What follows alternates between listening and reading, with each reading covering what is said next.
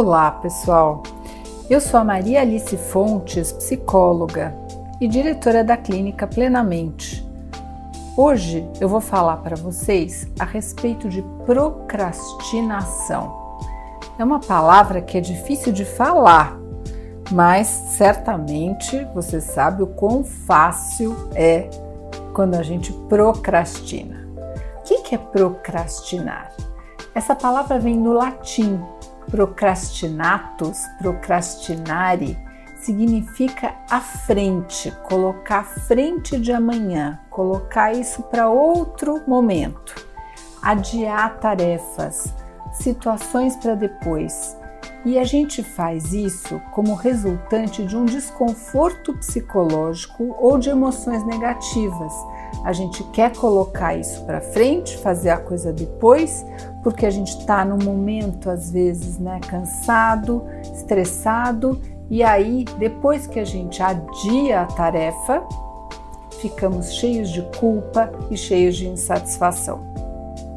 Até certo ponto, esse é um comportamento considerado normal, porque todos nós procrastinamos algumas coisas, algumas pessoas mais, algumas menos. Entretanto, em alguns casos, quando esse comportamento começa a atrapalhar a qualidade de vida da pessoa, ele sim pode ser um motivo importante de tratar, porque gera ansiedade, gera estresse e aquele sinal assim de que as coisas não estão funcionando.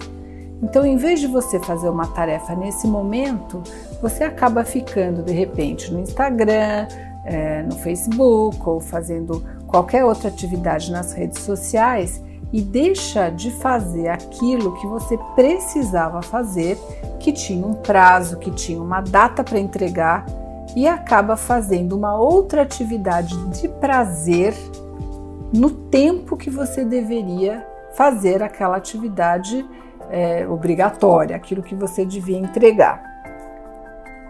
O interessante é que alguns pesquisadores descobriram que a procrastinação ela também tem alguns traços aí genéticos, é uma coisa meio hereditária, porque as pessoas que são mais propensas a procrastinar elas também são mais propensas a agir impulsivamente.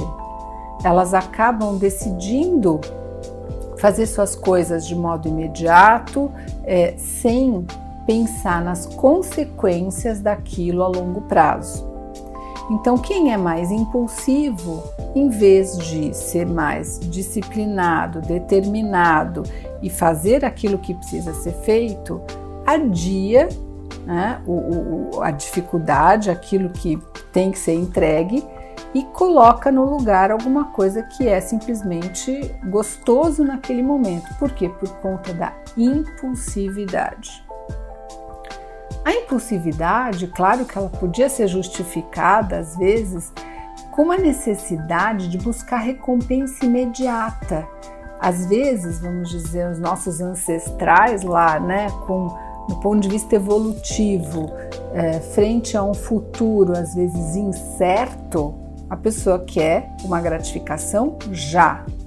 Por outro lado, a procrastinação, eu acho que ela é mais recente na nossa história, porque no mundo moderno a gente tem tantas metas, objetivos, coisas para nos manter focados né, nas nossas tarefas, trabalho, quantas coisas nós temos que fazer ao mesmo tempo.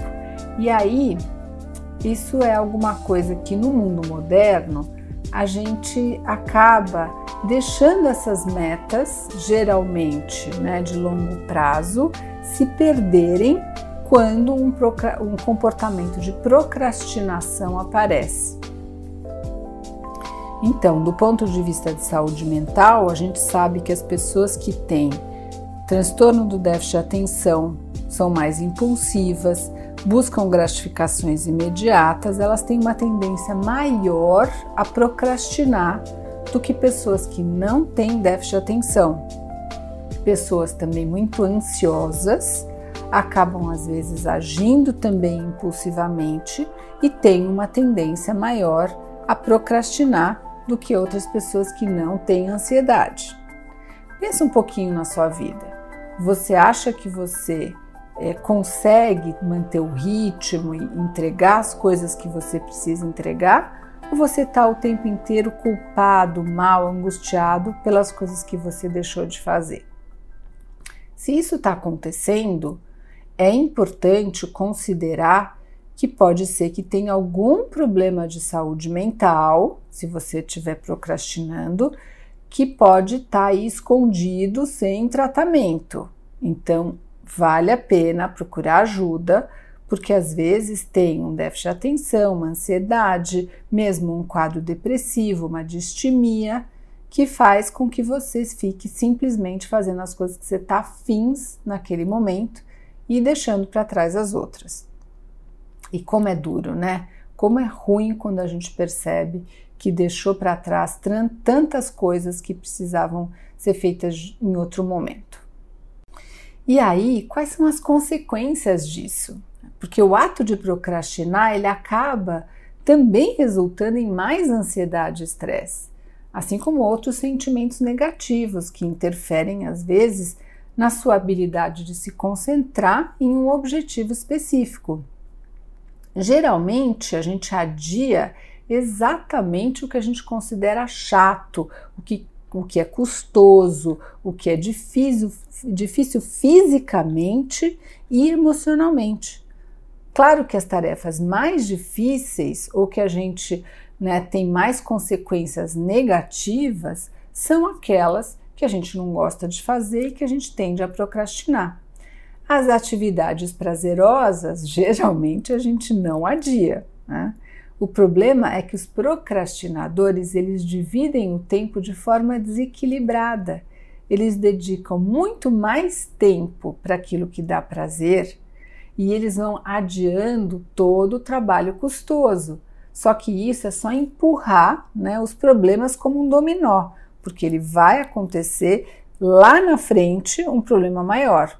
Então não adianta você falar, não, agora eu não estou afim de fazer, eu vou simplesmente fazer o que eu estou afins, porque você sabe que mais para frente a tarefa da faculdade, um relatório que você tenha que entregar no teu trabalho, né, alguma coisa que você tenha que resolver na sua casa, vai ficar para trás e isso vai te trazer muito mais problemas.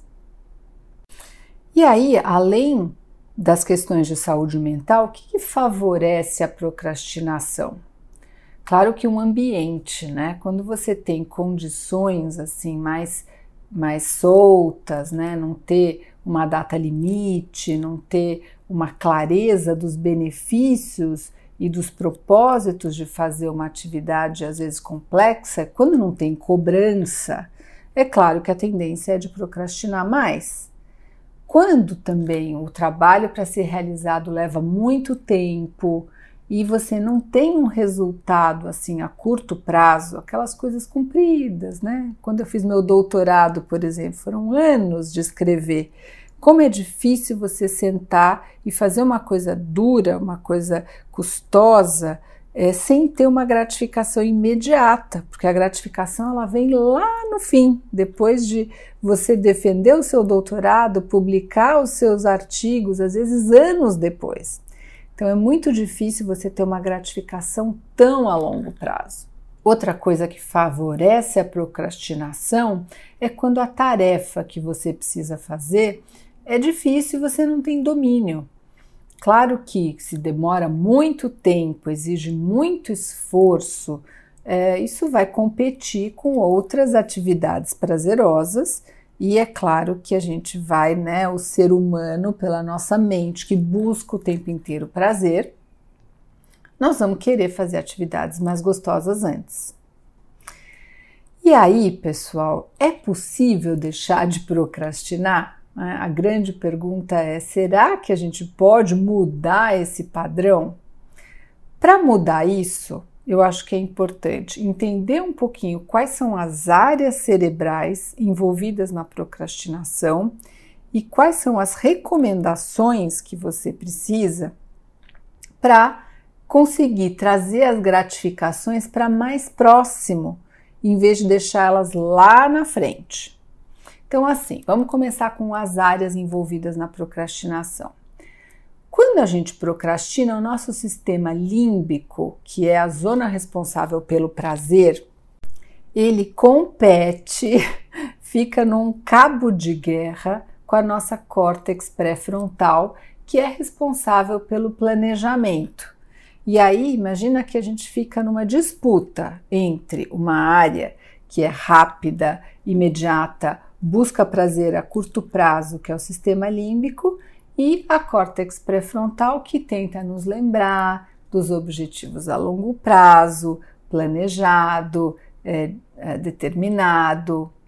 O desafio é que a córtex pré-frontal ela também requer estímulos, mas os estímulos são os conscientes da razão para a gente completar uma tarefa, enquanto o nosso sistema límbico ele simplesmente né, drena uma série de, de, de substâncias como a dopamina na hora que você está fazendo alguma coisa prazerosa.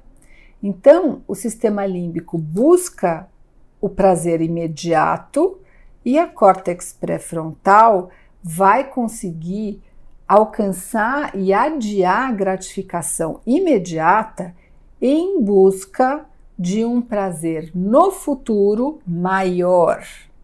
Então, por exemplo, quando você entra na faculdade e começa a fazer o seu curso, você sabe que não vai ser no dia seguinte que você vai começar a trabalhar, ganhar dinheiro, ser realizado na sua vida. Você tem que estudar todos os quatro, cinco, seis, depende do curso, às vezes, né? Dez anos, para lá no final você conseguir estar formado, começar a sua vida profissional e aí ganhar dinheiro e ter a sua realização. Muitas pessoas não conseguem terminar uma faculdade porque exige muito esforço continuado sem a gratificação imediata. Ainda mais agora, né, no meio de uma pandemia, que a gratificação imediata de quem vai para a faculdade é simplesmente encontrar os amigos, ir para o bar, estar tá feliz na vida social e nem isso está podendo.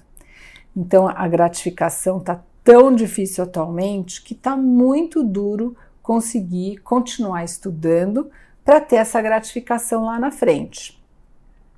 Pode ter certeza que agora, depois da pandemia, muitas pessoas vão desistir de faculdades ou de tarefas a longo prazo, porque está muito difícil seguir uh, sem a gratificação imediata.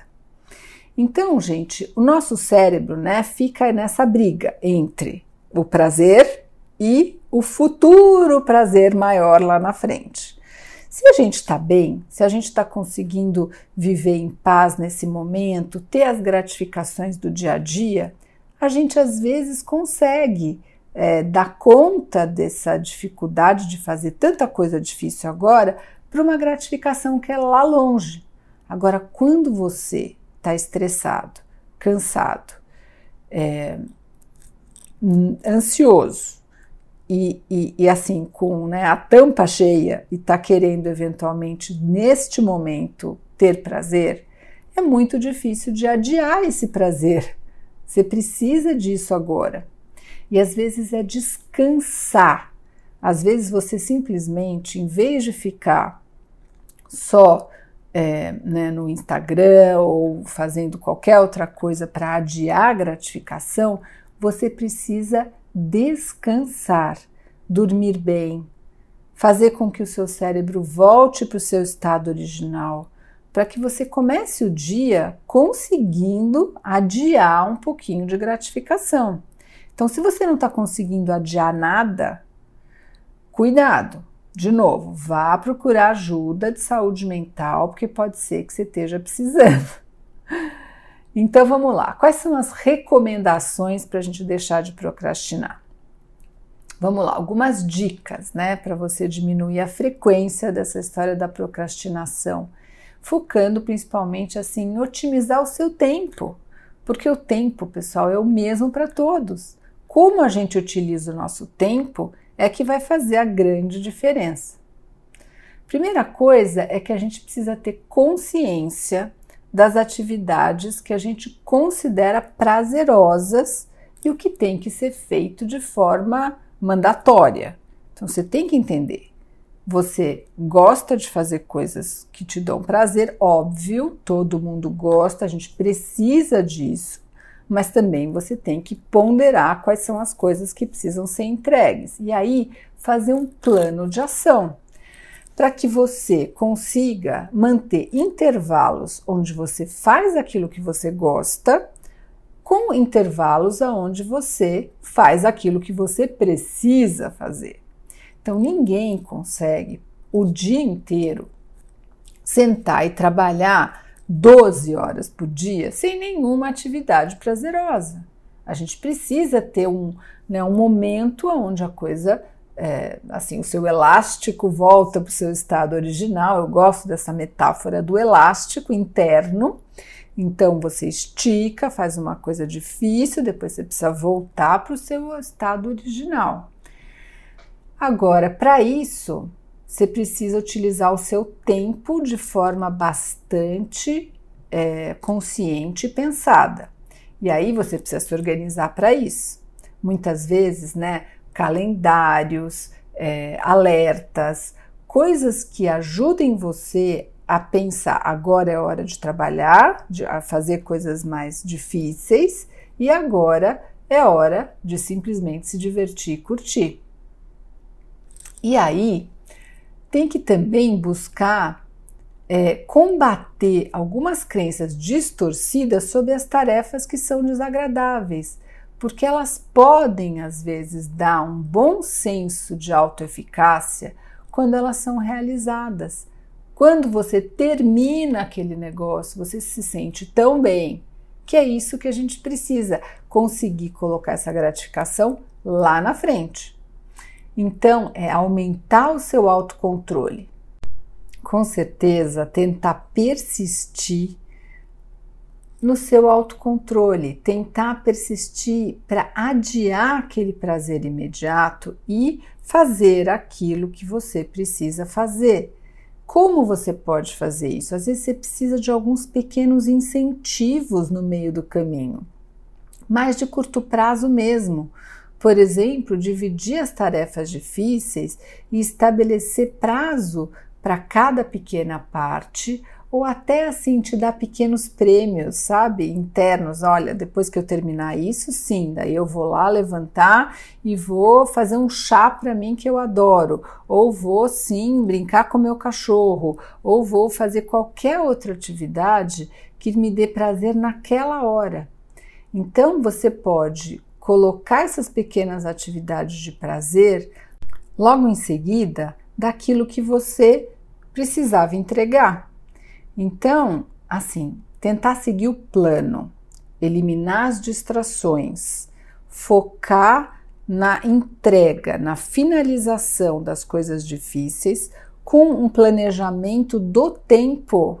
Não tem outro jeito, pessoal. O tempo, ele é igual para todos.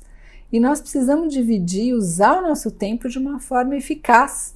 E aí todos os nossos eletrônicos e todos os recursos que a gente tem para ajudar a gente a organizar melhor nosso tempo.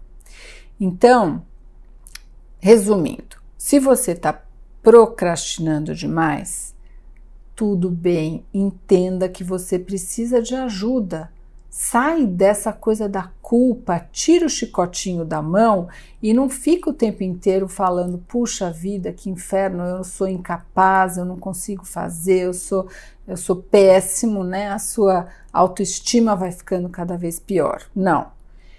É algo normal do ser humano. Procrastinar é a busca de prazer imediato e eu preciso ajustar o meu tempo para fazer aquilo que precisa ser feito e adiar a gratificação para depois do resolvido, depois da tarefa entregue, depois da tarefa realizada.